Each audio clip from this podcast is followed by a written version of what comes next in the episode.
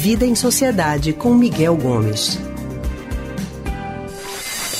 Miguel Gomes chegando aqui com a gente para falar um pouquinho sobre como está a nossa sociedade hoje em relação à política também. Afinal, Miguel, ele é psicólogo, psicanalista do Centro de Pesquisa e Psicanálise e Linguagem, CPPL, e também historiador. Miguel, muito boa tarde para você, seja bem-vindo aqui ao Rádio Livre. Boa tarde, Anne. Boa tarde a todos e todas ouvintes. De falar um pouquinho sobre essa política mundial, né, Miguel? Porque, hum. gente, é, lá na Colômbia foi eleito o senador Gustavo Petro para ser o presidente da Colômbia e não bastasse ser o primeiro governo de esquerda da história do país, a vice-presidente é uma mulher negra e ex-empregada doméstica. Miguel, o que essa mudança de governo na Colômbia mostra para o mundo inteiro? É, um, é um, um, marco muito simbólico, sabe? Essa mudança de rumo, vamos dizer assim, na política da Colômbia. Porque é bom lembrar que a Colômbia, por conta de seus problemas de droga que vem desde os anos 70, 80, é um país que é muito investido pelos Estados Unidos em relação a essa política antidroga.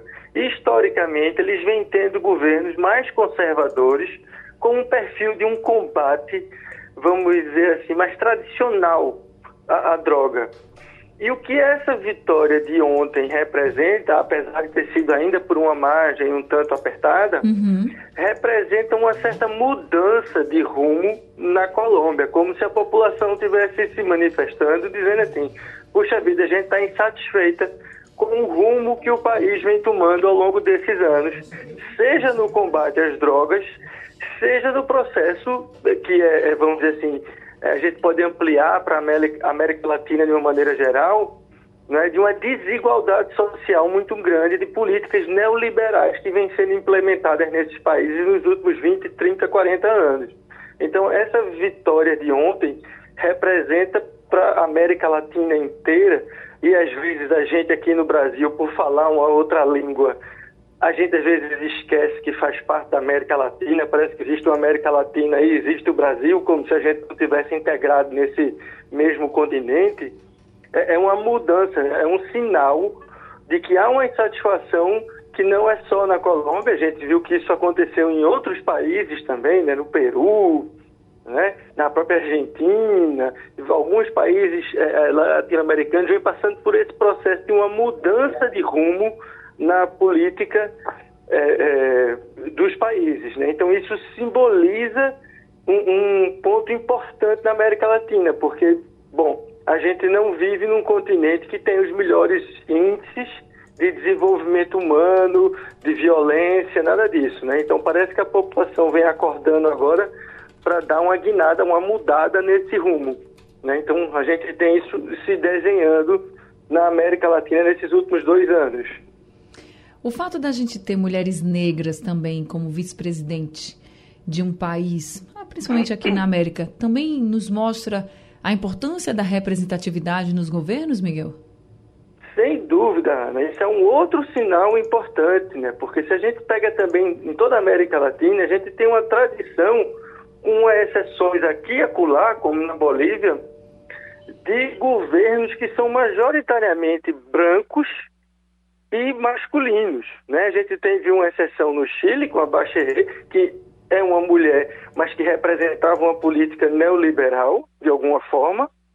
E a gente teve na Bolívia, né, o, o ex-presidente que também era de origem indígena. Mas nos demais países a gente sempre tem, inclusive no nosso, uma tradição muito branca e muito masculina.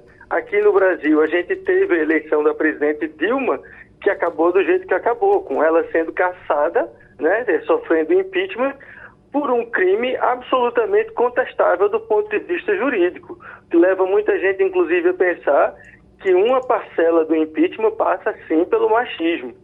Então, veja, que a gente tem a eleição né, do, do economista, ex-guerrilheiro, com uma mulher, ex-empregada doméstica negra na Colômbia, abre para esse espaço de que, ó, a gente tem a, que tomar conta desses lugares.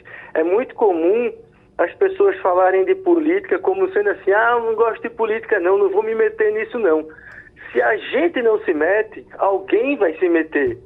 Então a gente precisa ocupar esses espaços. Quando eu digo ocupar esses espaços, não significa necessariamente ser candidato a ocupar um cargo político, mas a gente precisa ter uma leitura maior sobre política, mais interesse, mais participação, sabe? Eu acho que isso é uma coisa importante.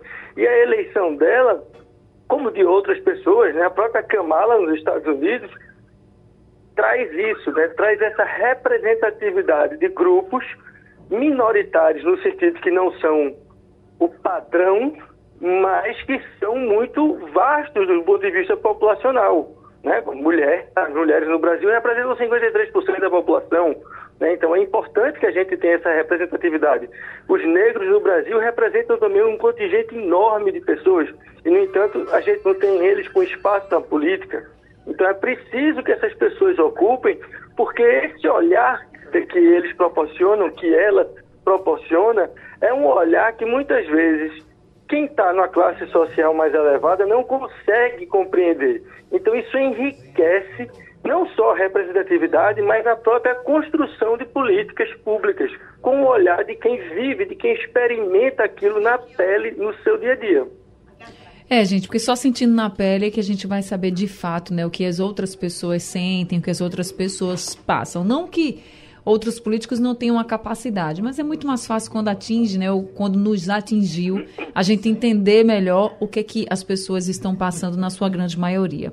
Tá certo, espero que a gente tenha mais representatividade na política internacional, né, não só nesses países, aqui no Brasil também, e que a gente tenha políticos honestos com o povo e que pensem realmente no povo independentemente da classe social, da raça, enfim, mas que a gente consiga ter políticos honestos que pensem no povo e que representem de fato o povo, né, Miguel? Isso que é o mais importante também, que eles representem os interesses do povo.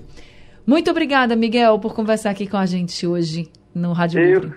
Eu que agradeço, Ana, mais essa oportunidade e até a próxima semana para todo mundo. Até a próxima semana.